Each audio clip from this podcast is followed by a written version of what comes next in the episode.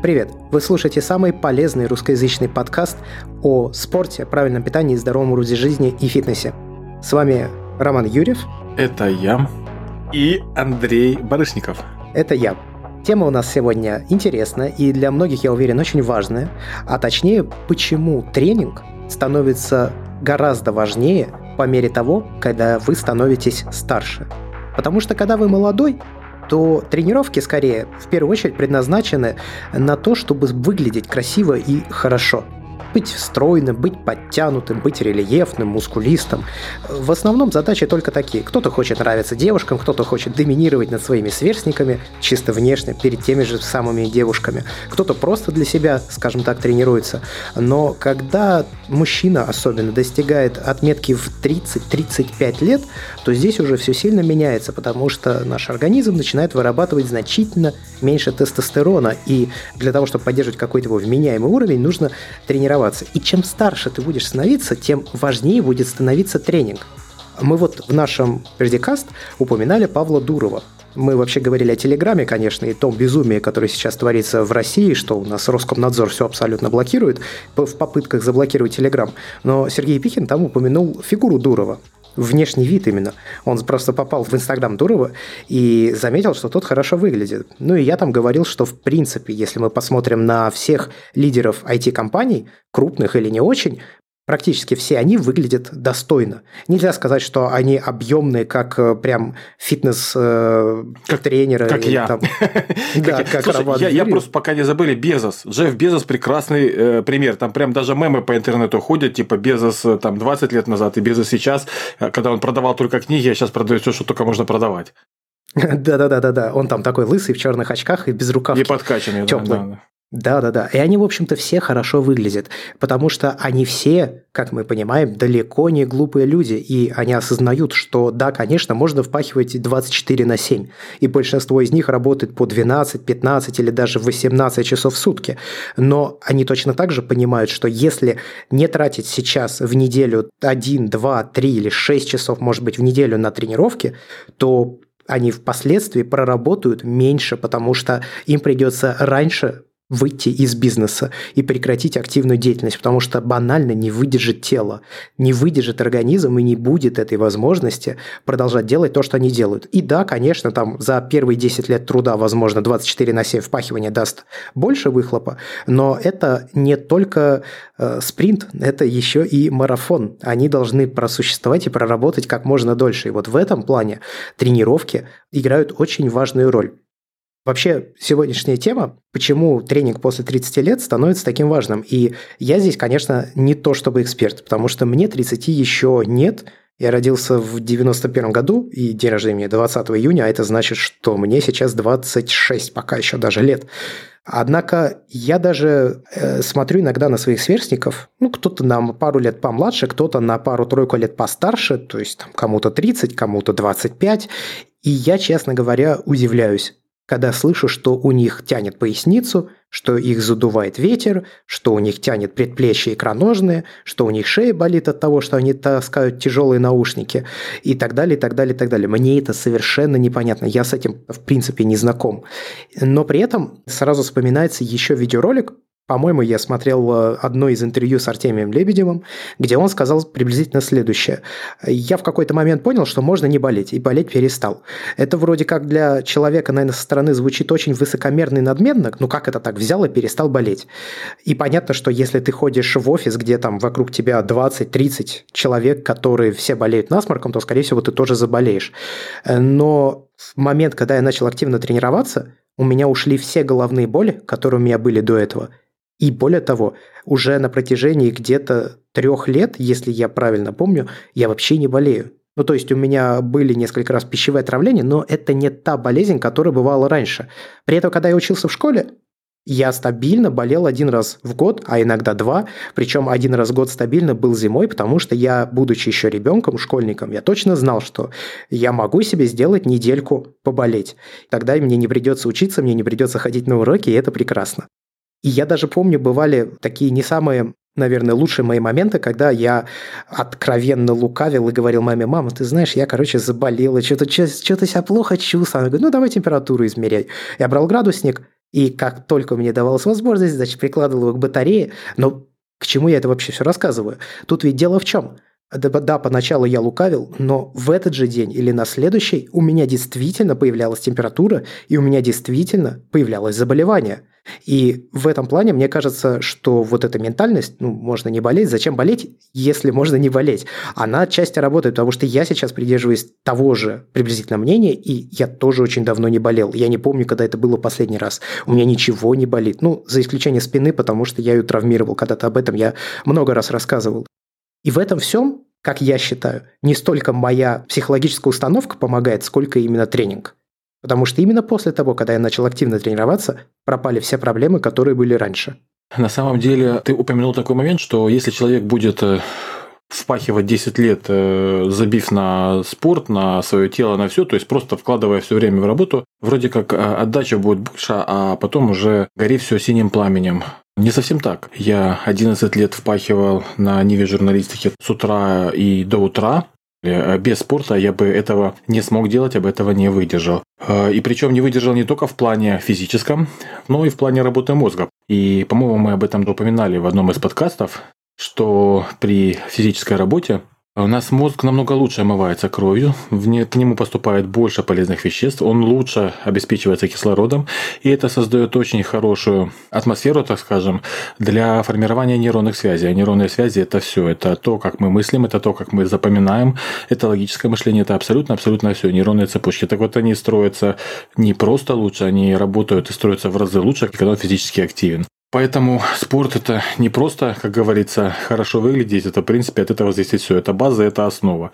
Ты знаешь, я еще хочу сказать, что спорт, особенно если ты работаешь с какими-то тяжелыми отягощениями, с которыми надо именно бороться, то он еще очень хорошо закаляет характер. характер да. Ну, это, в принципе, любой спорт закаляет характер ты становишься более лаконичный, более четкий, более прямолинейный в каких-то вопросах, что, может быть, далеко не всегда, конечно, для кого-то приятно, но ты становишься более, что ли, оптимальным. Ну, вот это я по себе сейчас говорю. Но я в целом наблюдаю за людьми, которые начали тренироваться после того, когда я им помог, или я просто смотрю за людьми, вот мы с тобой, помнишь, упоминали рывкачей? Да, да, да. да. Вот я смотрю за тем, как себя ведет Скоромный, и как э, себя ведет Клоков, когда у них что-то не получается. И вот э, Клоков, конечно, э, и как Ляев, и вот все те тяжелоатлеты, которые вот именно боролись с тяжелым весом, а у них другой склад ума. Но при этом скоромный вот за эти сколько там, 10 выпусков прошло, mm-hmm. у него сейчас уже, получается, он там типа 100 килограммов рвет. Слушай, это прям такой реалити-шоу, за которым я реально наблюдаю, мне интересно. Я вижу, как за, эти, там, за это время он тоже начал меняться. То есть первые выпуски он был такой, ну как бы сказать, немного надменный. Он, если у него что-то не получалось, видно, по, по нему была какая-то видна немного истеричность. Это uh-huh, вот uh-huh. то, что на самом деле часто видно в бодибилдерах. Видимо, потому что центральная нервная система у них очень сильно изношена. Вот эти повторные упражнения, да, постоянные тренировки 5 дней в неделю, там 6 дней в неделю, 7 дней в неделю. А вот этого стержня, именно борьбы, в них как-то нет, потому что бороться-то не нужно. Ну, ну, это борьба как бы типа с самим собой, но это, короче, другая история. Ну да. И я вижу по вот этим прошедшим неделям, которые были, месяцам точнее, которые были вложены в эти 10 выпусков, что он тоже начал очень сильно меняться. И даже слегка травмировав плечо, он спокойно к этому отнесся. Удивительное вообще дело. Потому что человек, который был в первом выпуске, скорее всего, такого не сделал. Я к чему это все говорю? Помимо физического здоровья, еще и ментальное здоровье преображается. Э, есть, есть такое дело. Вот, касательно тяжелой атлетики, тут интересный момент. А, насчет ЦНС ты упомянул. А, почему так происходит? Э, на самом деле, вообще в тяжелой атлетике и в олимпийской, как в олимпийском виде спорта, там к центральной нервной системе хорошие опытные тренеры относятся очень трепетно. То есть там э, сама программа строится не просто с учетом восстановления физических возможностей организма, а именно с учетом восстановления ЦНС в первую очередь. Потому что э, идет, когда перегруз ЦНС, э, след за ней следует перегруз, э, это отражается на гормональной системе, и потом это отражается на иммунной системе системе. Вот. И, соответственно, естественно, когда оберегают ЦНС, когда тренировки строятся с учетом работы ЦНС, э, люди намного спокойнее. А что касается борьбы с весом, это планомерная постепенная работа. Зачастую бодибилдинги это не учитывают. Вот, то есть там планомерная, конкретная, четкая работа. То есть, как мы, бывает, смотрим э, передачи с бодибилдерами, и они там типа рвут и мечут. Вот я пришел в зал, я сегодня чувствую себя круто, все, я потяну больше, пожму больше. Тяжелой атлетики этого нету. Там есть четкий, четкий план. Все, я пришел, вот у меня плюс 2 килограмма там или плюс 5 килограмм нагрузки. Все, они от него не отходят. То есть, это планомерная работа. Ну, там все по листочку и бумажке, вот прям по циферно, по процентно, да, это немаловажный фактор. Ну да ладно, возвращаемся к тому, почему тренироваться после 30 становится, э, ну, скажем так, очень важной необходимостью. Мне нравится наш черновой вариант названия, это людям будет понятнее. Что делать, когда член не стоит, и почему ценность тренировок повышается вместе с возрастом. Я думаю, это будет более понятно для простых обывателей. Это название, которое сразу отвечает на все возникающие вопросы. Да, да, совершенно верно. Начнем с секса. Это и движет желание размножаться там и так далее. Бывает так, что даже в 25 лет и постарше, 26-27 лет, то есть до 30 такие, такие проблемы в принципе у людей возникают. У мужчин, например, то есть нет желания. Кстати, у женщин тоже такое бывает, либидо нет. На самом деле, ну, какова причина этого? То есть частенько люди, парни там, например, говорят, мол, много работы, там, сильно устаю, вот, какой тут секс, когда столько проблем каких-то и так далее. Но на самом деле проблема лишь одна. Это э, снижение нашего главного полового гормона мужского тестостерона, э, который отвечает не только, собственно, за либидо, секс и так далее, он, помимо всего прочего, отвечает еще и за, в принципе, мужчины желание что-то делать, стремиться развиваться и вообще э, хоть что-либо делать. Рома, расскажи вообще, как работает тестостерон? Как это происходит? С чем он взаимодействует? Что касается тестостерона, это вообще, в принципе, вот информация, то есть она дает побуждение к какому-то действию эта информация, то есть она программирует наше тело. Если говорить о тестостероне, то в нашем мужском организме этот гормон э, программирует, именно благодаря ему мужчины обладают атлетичным телосложением, то есть широкие плечи, узкий таз, довольно приличная мышечная масса в сравнении с женщинами, низкий голос, повышенная шерстистость в теле и лице, опять же, откуда шерсть, э, в частности волосы, почему они там по всему телу и так далее, потому что тот же самый тестостерон взаимодействует с рецепторами на теле волосяного покрова и начинают расти волосы. Если женщины переборщают с тестостероном спортсменки, такое, вы, я думаю, видели фотографии, вот, у них тоже начинают волосы на лице расти. И не только волосы. Да, да, да, и не только волосы. Много чего начинает расти, не то, что надо. Более того, мужчины более агрессивны. Э, за это отвечает тестостерон, но тут речь не идет там о тестостероновой ярости, как, которые говорят. Просто это немножко влияет на склад характера. Вообще о тестостероне женщинах еще сегодня чуточку позже поговорю, потому что у женщин он тоже есть. И благодаря тестостерону э, мы, мужчины, можем работать до отказа. Э, намного интереснее не конкретно его биологические реакции, которые происходят, а что в принципе он дает, что происходит. Вот. Ну, опять же, если говорить о физиологии, то э, это стимулирующее влияние и воздействие на мужские половые органы, в том числе предстательную железу, там придатки яичек, э, семенные пузырьки и прочие вещи, и половой член тоже. Мужчины любят меряться этими всеми делами. То есть говорят, что как бы у негров здоровый член. Это не миф. На самом деле негроидная раса, она обладает наиболее высоким уровнем тестостерона, если сравнивать с другими расами на планете Земля. Именно поэтому э, афроамериканцы, скажем так, ну, там, или негры, э, или вообще, в принципе, то есть негроидная раса, это же не только американцы. Вот. Но это произошло в результате того, как формировалась их жизнь, да, на протяжении каких климат, в каких условиях. Климат, Климат, условия, да. То есть, когда говорят, что теория в том, что якобы, э, мол, они были долгое время рабами, много работали физически, поэтому они стали такие, нет, ни в коем случае. Это просто особенности генетические, как, как расы. И в итоге, за счет того, что у э, негров уровень тестостерона все-таки в среднем выше, чем у других рас, э, у них и член подлиннее. Вот, тоже такой интересный момент, что причем тут тестостерон. Ну вот, собственно, напрямую на это влияет, и как раз человек, когда спортом занимается, у него уровень тестостерона повышенный. Опять же, э, мужской половой гормон имеет э, огромное значение в плане активации э, метаболических процессов. То есть он влияет на синтез белка, то есть с какой скоростью этот самый белок производится, то есть в частности ткани. Он влияет на Э, работу холестерина, на э, то, как усваиваются углеводы, то есть ну, на много чего влияет. В принципе, тестостерон, он же является не только анаболическим гормоном, но и липолитическим, э, то есть сжигающим жир, если говорить просто. Ну, естественно, стимулирует сексуальное поведение, возникновение сексуального влечения, там, способность к эрекции, к эякуляции, образование спермы и вот это все. То есть, ну, фактически тестостерон наш такой главный гормон Но, что же происходит, если тестостерона не хватает? Это куда более плачевная история. Да, и первое, о чем э, думают мужчины, которые далеки от вопроса, это то, что, ну, там маловато тестостерона, и, ну и что, ну там меньше желания будет и так далее. Не совсем так. То есть, на самом деле проблем намного больше. В частности, например, ожирение, то есть лишний вес тестостерона мало, а начинает набираться лишний вес, даже если человек, собственно, особо не переедает. Более того, это может быть и ожирение по женскому типу, то есть не на животе купится лишний жир, а там на ягодицах, на бедрах. Вот, тоже, мягко говоря, неприятно. Мышечная слабость и ухудшение общего самочувствия в целом, то есть э, отсутствие тонуса мышц. Там надо вам что-то тяжелое поднять, это делать не хочется. Кстати, поэтому бывает людям очень тяжело э, идти в спортзал, когда они долгое время или, в принципе, никогда спортом не занимались. То есть, первые тренировки, пока тело не войдет в тонус, а это 2-3 недели, ну, это очень тяжело. То есть, человеку банально там прям физически не хочется что-то поднимать и что-то делать. Опять же, это рассеянность, это бессонница, это сильная раздражительность, Обратите внимание, немного тестостерона, а именно когда его мало, возникает сильная раздражительность. Ослабление памяти, депрессивные состояния. Опять же, это все отсутствие тестостерона. То есть, повторюсь, тестостерон – главный мужской гормон. Это когда возникает ситуация, что после 40 лет бывает, мужчинам срывает крышу. Это как раз из-за вот от его низкого количества. Низкого, может, может быть, да, да. Опять же, э, усиленное потоотделение, привливы крови к лицу. Кстати, вот немножко напоминает этот момент э, женскую менопаузу. У них тоже есть так называемые приливы, вот, но у них это проблема из-за того, что эстрадиола все меньше и меньше вырабатывается. У нас мало тестостерона, похожие симптомы могут быть.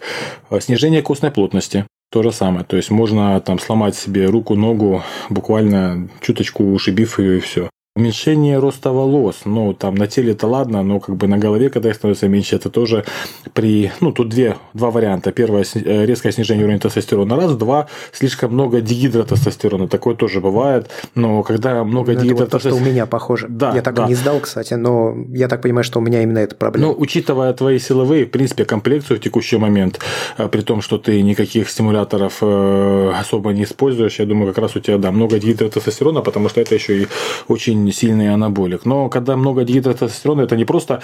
Ну, когда мало тестостерона, волосы становятся редкие. Когда много дигидротестостерона, у людей обычно образуется лысина просто. Вот, это поэтому легко это все дело понять. И ну, снижение либидо, естественно, причем вплоть до частичной или полной импотенции. Вот, это такие крайние случаи, но не крайние, это отсутствие остроты от э, оргазма. Ну, а я, собственно, обо всем этом рассказываю не в плане теории, ну, то есть, понятно, что там всех этих э, адских адов у меня не было, но бывали в жизни моменты, когда явно уровень тестостерона прилично падал. Это, мягко говоря, очень неприятно. Вот, такая вот задница творится в мужском организме при снижении уровня тестостерона. И я говорю не о дедушках, 60-70-летних, кстати, вот у мужчины, если он ведет более-менее нормальный образ жизни, он способен сохранять приличный уровень тестостерона там вплоть до 70-80 лет. Нет, я говорю о мужчинах после 30. Извини, что я опять вклиниваюсь э, с этими рывкачами. Они в последнем выпуске показали такой небольшой тизер. Они приехали к Плюкфельдеру, Рудольфу. Угу тяжелоатлет, который стоял у истоков этого вида спорта. Сейчас ему 90, угу. и мужик приседает сотни килограммов. Ну, это круто. До так. сих пор. 90 лет. Я, честно говоря, вот боюсь представить, говоря о просто сохранении здоровья. Вот э, очень хороший пример. Он выглядит на, в свои 90, как выглядят мужчины у нас в России, ну, наверное, где-то в 60. Да, да. А это половина от 60, еще плюс. Ну, то есть, я прям по такую увидел, и, честно говоря, у меня челюсть отпала. Ну, он, конечно, это делает не по-билдерски, он это делает, включая спину, но просто он это делает, знаешь, раз, два, три прям смотришь, и действительно как кардионагрузка какая-то. Да, да, да. Удивительно вообще. Силовая нагрузка рулит. Как рулит, каким образом? Давай, давай об этом, кстати, и поговорим. О причинах снижения уровня тестостерона, потому что есть причины. Чего избегать, да? Чего избегать, да. Есть причины, как говорится, явные, есть причины неявные. Из причин неявных Берем среднестатистического мужчину после 25 лет, то есть вот 25 лет ему стукнуло, уже э, перевалил за четверть века, говоря проще. Что происходит? Если человек ведет более или менее нормальный образ жизни, у него есть хоть какая-то физическая активность, пару-тройку раз в неделю футбол, там какие-то пробежки, там отжимается, на турничке болтается, гантельки тягает, кушает, ну, нормально, то есть есть там мясо, есть молочка, э, по БЖУ, не идеал, но более или менее хорошо. Алкоголь, ну, иногда, то есть иногда это там по праздникам чуть-чуть, не напиваясь, а не так, что там каждую пятницу у нас пиво, а то и каждый день. Вот у такого мужчины, то есть, который ведет, скажем так, нормальный образ жизни, э, каждый год в среднем уровень тестостерона после 25 снижается на 1-3%. Это человек, который ведет нормальный образ жизни у мужчины. Это при том, что а, когда мы находимся на пике, он вырабатывается в количестве э, сколько? 8-12? Э, там до 30 получается. До 30 до миллиграмм да, в неделю. Это пик. А от 12 до 30. То есть, и, да, тут еще стоит учитывать, что далеко не у всех количество тестостерона выделяется выделяется одинаковое.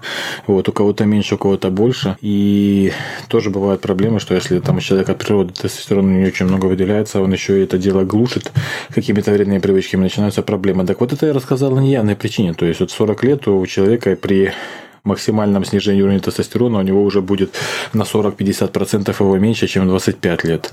Вот, это тоже влияет на много. Это при условии, что человек более-менее ведет нормальный образ жизни. Вот. А явные причины, ну, это просто, например, тот же самый алкоголь, принимаемый часто. Самый, наверное, яркий пример. Да, алкоголь, никотин, хоть никотин как бы в меньшей степени, э, и прямого воздействия непосредственно на тестостерон у никотина не обнаружено, но он воздействует на легкие, он воздействует на мозг, является своего рода депрессантом, это тоже влияет. Ну, он просто суммарно понижает качество жизни, что в результате приводит к снижению тестостерона. Да. Это не прямая корреляция, а это цепочка последовательных зависимостей. Да, вот алкоголь у этилового спирта прямая корреляция, это доказано. То есть этиловый спирт э, снижает уровень выработки у мужчин тестостерона, снижает довольно прилично, особенно если это алкоголь постоянно, то есть там каждые 2-3 дня, каждую неделю это очень сильно бьет. Э, естественно, Э, питание, образ жизни. То есть, в частности, питание, если у мужчины э, образуется живот, то есть э, жировая ткань в области живота. Я не говорю, например, о выпирающем пузе, когда кажется, что мужик беременный. Нет, я говорю просто о жирненьком таком животике, который, по сути, есть, наверное, у большинства мужчин, не занимающихся особо спортом и сильно не следящих своим питанием. Так вот, этот животик – это завод по производству эстрадиола, женского полового гормона. Фактически, если у вас есть животик, у вас уже вырабатывается эстрадиол, а наш организм, он же очень все это дело регулирует. Э, эстрадиол при большом количестве начинает снижаться уровень тестостерона своего. Что же происходит? Происходит задница, особенно если человек ведет что попальный образ жизни. 35, 37, 40 лет э, начинается брожение мозгов, как это называют. Да, бывает седина, борода, без ребро или, как это говорят, прединфарктный кабелизм. Такой момент бывает. Но это когда вот мужчина срывает крышу семейного и все, там уходит из семьи и так далее. Бывает, что человек просто начинает задумываться, вот мне 40 лет, я ничего не достиг, не добился, все плохо, жить не хочу, вообще жить скучно и все херово. Вот это как раз проблемы с э, гормонами. Поэтому тестостерон нам нужен, очень нужен. Хорошо, ну а что делать для того, чтобы его стало больше? Ну, помимо внешних инъекций, которые как бы тоже вариант, но это не это то, что большому количеству людей, во-первых, недоступно, во-вторых, сложно в использовании, и в-третьих, наверное, даже и... Не вариант. Ну, скажем... На самом да, деле не это вариант. не вариант. Э, есть так называемая гормонозаместительная терапия, без физической активности никакой ГЗТ не поможет. И внешние инъекции тестостерона не помогут тоже. Потому что действует гормон и работает тогда, когда у нас есть физическая активность. Поэтому из этого вытекает, собственно, ответ на вопрос, что делать. Это работа с отягощениями, либо спорт хоть какой-то. То, что дает организму физический стресс, физическую нагрузку. Вот, это хороший стресс, при условии разумной нагрузки, на который организм э, отвечает выработкой анаболических гормонов, в частности тестостерона, также еще гормона роста и э, прочие приятные вещи происходят с нашим организмом. Работа с отягощениями, что она позволяет сделать? Самое главное, она позволяет удерживать уровень тестостерона в мужчине практически на максимальном уровне. Ну, максимальном уровне для его гормональной системы. Возраст. Для его, не возраста, а для гормональной системы. Возраст, mm-hmm. скажем так, 25 лет максимального тестостерона. Его можно спокойно сохранять до 40, 45, 50. Пусть там будут небольшие колебания, плюс-минус, там, не знаю, 5-10%, но именно падение уровня тестостерона этого не будет. Это работа именно с отягощениями. Почему с отягощениями? Потому что ну, наиболее эффективное воздействие на организм получается, наиболее комплексное. Самый простой пример – это, допустим, упражнение приседания со штангой. В принципе, любая тренировка ног. Ну, возьмем приседание со штангой на плечах. Э, во время этого упражнения фактически у мужчины работает э, как минимум 50% всех мышц своего тела в частности, ноги, ягодицы, вот это все. Помимо ног и ягодиц подключается еще мышца кора, плюс еще 20% мышц. То есть почти все тело, еще спина подключается, спина как бы удерживает штангу. А, руки тоже лежат, держат, плечи, все полностью. А, Дельты, средние, верхние, да все, все работает. Да, Чего а, работает все тело. Это хороший, позитивный физический стресс на организм. На, такие, на такой стресс организм э, реагирует, выделяя анаболические гормоны. Тестостерон и гормон роста. Кстати, э, я думаю, что э, ребята, занимающиеся стягощением, обращали внимание, что после дня ног как бы хочется секса больше, чем обычно. Но это еще сказывается с тем, что очень сильно повышается кровообращение в области таза. В том числе, в том числе. И плюс э, высокий уровень тестостерона. Принципе, физическая работа – это хорошее кровообращение, это хорошая работа сердечно-сосудистой системы. Я думаю, вы уже, ну, постоянные слушатели понимают, что, например, наше сердце в плане кровообращения – это лишь половинка от системы кровообращения. За работу, за разгон крови по организму, по телу отвечает не только сердце, но и мышечная система, в частности, мышечная система в нижней части тела, в ногах. А когда работают ноги и сердце, она работает, вся система работает идеально, она работает хорошо. Когда ноги не работают, работает только сердце, начинаются проблемы с сосудами, начинаются проблемы с сердцем, оно перегружается. К слову, опять же, перегружается, ну, кто-то скажет, мол, ну, ну что за перегрузка, Рома, о чем ты рассказываешь, что за фигня такая? Он, люди сидят на попе ровно годами, там, всю жизнь и не ничего, и не умирают. Проводились исследования касательно сердца. То есть цель исследования была э, понять, на какой запас прочности у нашего самого главного органа. То есть насколько лет оно в принципе рассчитано ну, на какую работу. Запас прочности у нашего сердца не 100, не 200, а 300% процентов в среднем. То есть наше сердце рассчитано на 3 средней человеческой жизни, работа нашего сердца. Именно поэтому оно выдерживает такую нагрузку, когда человек ничего не делает всю жизнь, сидит на заднице ровно, э, ногами не работает, не шевелится. Да, у него проблемы с сосудом, со всеми и так далее, но наш моторчик продолжает работать, продолжает, как говорится, пахать. А, возвращаясь к кровообращению, опять же, а, Андрей правильно, ну, хорошо упомянул по поводу того, что влияет на качество секса, вообще как бы на половую жизнь, то, что у нас хорошее кровообращение в нижней части тела, да, это тоже имеет... Ну, просто ты сказал, что после приседаний э, как бы чувствуется, что хочется действительно больше секса, я подтверждаю, да, после приседаний, после становой тяги, если особенно с широкой постановкой ног, ну, то есть где включая включаются в первую очередь ноги, опять же, в работу, ну, то есть здесь становая тяга, это просто как вариант нагрузки ног, да, то да, да, да, действительно чувствуется, действительно появляется сильнее выражая, выражено это желание, да, все так. Я тоже по себе это регулярно после каждой тренировки чувствую. Э, на что делать упор? То есть, допустим, у вас нет там цели накачаться, там какая-то форма и так далее. Что делать в зале, чтобы поддерживать уровень тестостерона? Э, делайте базовое многосуставное упражнение. Это приседание, это жим штанги лежа, это становая тяга. Вот, э, в принципе, этого достаточно. То есть 3, 4, 5 упражнений базовых каких-то делайте на все мышечные группы. Можете там full body делать э, там раз в пару дней. Ну, то есть смотрите по, по своему времени, по самочувствию, вот, по состоянию, по возможностям, в том числе и по возможностям в соотношении с вашим рабочим графиком.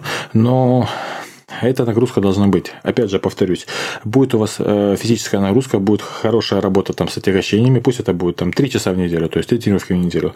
Там, пусть это будет 2 тренировки по полтора часа в неделю. Поверьте, вы вот это время потраченное на, на тренировки, вы его купите, ну, не то чтобы сторицей, но работать вы будете намного эффективнее. Вот, поэтому базовое многосуставное упражнение, если вам не хочется тратить много времени, если готовы как бы заниматься собой, чтобы это еще и для красоты телесных форм было, welcome в первый сезон подкаста Берди Билдинг мы там детально рассказали, с чего начать. И, в принципе, вот эти самые тренировки, те же самые full body, их можно применять э, постоянно и когда угодно. Там, ну, поверьте, начнете работать в тренажерном зале, через пару-тройку месяцев все равно аппетит проснется, и вы начнете искать и делать что-то еще более новое, более интересное. Вот, поэтому... Или бросите. Или, ну, бросите. Или бросите, если, нельзя. Если честно, вот я со многими людьми работал, причем с людьми, которые, в принципе, раньше особо силовой работой они занимались и относились к этому очень скептически. Да и до сих пор как бы народ относится скептически. То есть, э, вот эта мода на спорт у нас, конечно, появилась, но к бодибилдингу даже не, ну, я это даже бодибилдингом не называю, а фитнес, работа с отягощениями. Люди не понимают, зачем это надо, так вот сейчас как раз пытаемся объяснить, зачем это реально вам надо. И опять же, если речь идет там не о возрастных людях, а там до 30, там, до 25 лет, ну, хотя бы это банально формирует ваш характер. Для детей очень важно, почему у меня оба ребенка занимаются спортом. Старший это бокс, младший это пока гимнастика, а там дальше видно будет. То есть это не качалка, но опять же спорт формирует характер. Это очень и очень важно. Я думаю, что здесь сказывается, наверное, культурно-социальный слой знаний, который приобретен за годы э, роста и развития. Знаешь, у нас как-то не очень так принято, типа, мужчине очень много уделять внимания себе. Ну, то есть, э, типа, что это там качок что-то там качается, потом в зеркало на себя смотрит, и вот обезьянка вот это в голове начинает бить в тарелочке сразу, угу. потому что не принято. Но я, я рад, что это восприятие начало отходить на задний план и меняться, потому что действительно за последние, наверное, лет так 8-9, может быть, 12 а, в интернете, по крайней мере, значительно больше стало людей, которые и проводят различные фитнес-видеоролики, записывают записывают, фитнес-блоги ведут, пишут об этом статьи, и э, у, у этих людей аудитория очень сильно возросла. Сейчас и каналов много, и у каждого канала много подписчиков. Это для меня является прямым индикатором, что фитнес в любом его проявлении, неважно каком, он приходит в массы.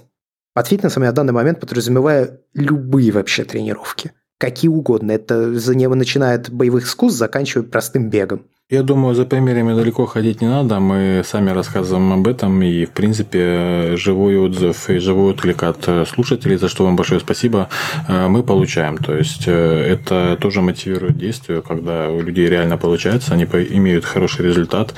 Вот, это улучшает качество их жизни. Опять же, я всегда повторяю и не, и не перестану повторять, что та же самая работа с отягощениями, спорт – это не просто там накачаться или как там смотреться в зеркало там и так далее, хотя опять же, я за то, чтобы ну, выглядеть хорошо и за собой надо ухаживать.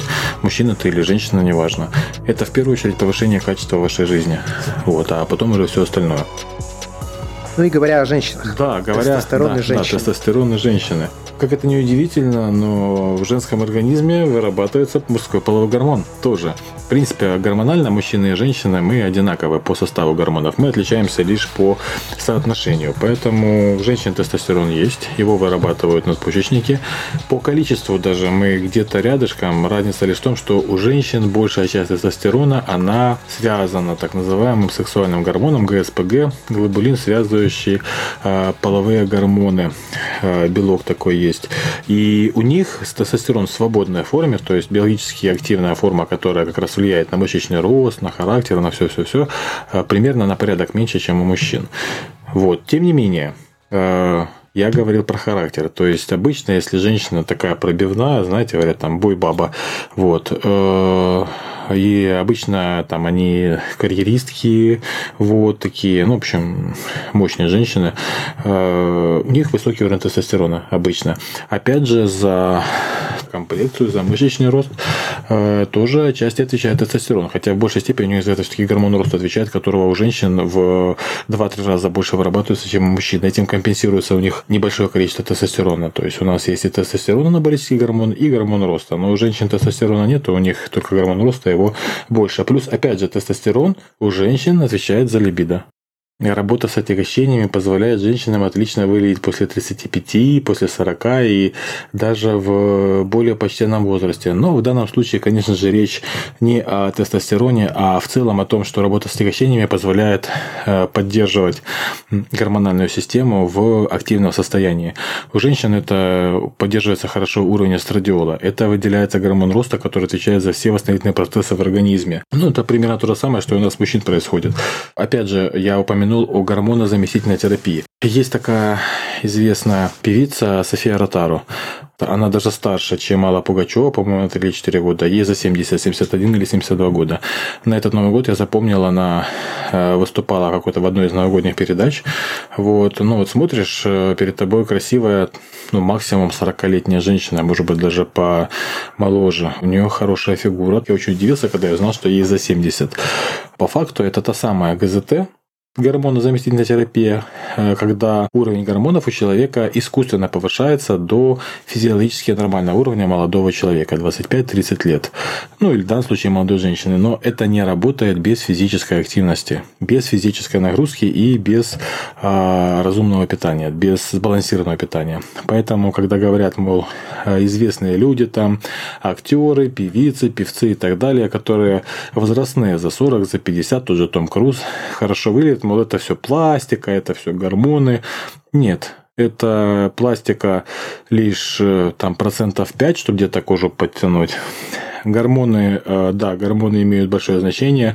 Э, проблема в том, что сами по себе они не работают. И это все режим, это тренировки. Такие люди занимаются спортом и занимаются немало, уделяют тому время. Это сбалансированное питание. Вот. Только в таком случае вы можете продлить свою молодость. Опять же, девушки, повторюсь, хотите выглядеть хорошо после 30, после 35, после 40, занимайтесь спортом, будете выглядеть лучше, чем молоденькие девочки, которые ничем не занимаются. Что ж, наверное, надо подытоживать наш выпуск. Как мы сказали в самом начале, нужно тренироваться для того, чтобы оставаться, как ни странно, молодым. Потому что чем старше мы становимся, тем больше испытывает наш организм нагрузки, я имею в виду количественно, потому что она имеет накопительный эффект. У нас постепенно нагружается все больше центральная нервная система, у нас постепенно нагружается и стареет сердце, мускулатура, и все, что у нас внутри находится, органы в том числе. И большая часть из них может функционировать лучше, если вы будете поддерживать себя в здравой фигуре. Потому что нагрузка – это гормональный фон, нагрузка – это кровообращение, и нагрузка – это в целом более качественная жизнь. Это не только самочувствие относительно болезней, но это еще и самочувствие в плане любых связанных в бытовых с жизнью нагрузок. Подняться по лестнице, таскать сумки, пакеты, открывать тяжелые двери, толкать двери, помогать кому-то что-то занести, передвинуть мебель э, и вот даже такие простые бытовые вещи, как прости господи, носить наушники большие на шее. Я сейчас апеллирую вполне конкретному человеку, и он понимает, о чем идет Я речь. недавно буквально в этом в Твиттере читал этот момент про наушники, это было интересно. Я хочу от тебя еще добавить немножко касательно э, физической нагрузки. Мы не призываем всех там бежать в тренажерный зал. Тренинг должен быть у вас э, разумный. Но вот давайте о конкретике поговорим. То есть, да, мы много еще рассказали, физическая нагрузка и так далее. Я могу себе уже представить э, реакцию, допустим, простого человека от спорта далекого. Ну, блин, вот вы это все рассказали, ну, что мне, идти там, там 35-40 лет в зал и 5 лет пахать, чтобы добиться какого-то результата? Не 5 лет. Реальный срок вы за 4-6 месяцев можете полностью изменить себя, очень сильно изменить себя. За это время, вне зависимости от вашего возраста, вы очень серьезно способны э, улучшить работу, качество работы своей гормональной системы. Более того, э, те же самые исследования проводили ученые, то есть было им интересно узнать, э, ну, как физическая нагрузка влияет на людей в приличном, большом возрасте, то есть 60 лет, 65 лет, бабушки, дедушки.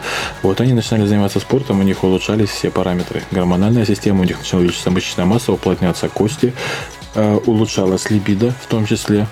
Поэтому, сколько бы вам лет ни было, 4-6 месяцев вы можете полностью изменить свою жизнь к лучшему. Вы можете повысить ее качество в разы. Вы можете вспомнить, что такое быть 25-летним молодым парнем или девушкой, которая смотрит на мир широко открытыми глазами. За этим все. С вами был Роман Юрьев. Это я. И Андрей Барышников. Это я. Спасибо большое, что слушали этот выпуск Берди Билдинг. Подписывайтесь на нас в социальной сети Twitter, ссылки есть в описании к выпуску подкаста. И также можете поддержать развитие проекта небольшой суммой денег, ежемесячным взносом на сайте patreon.com verticast. До скорых встреч, пока! Всем счастливо! thank you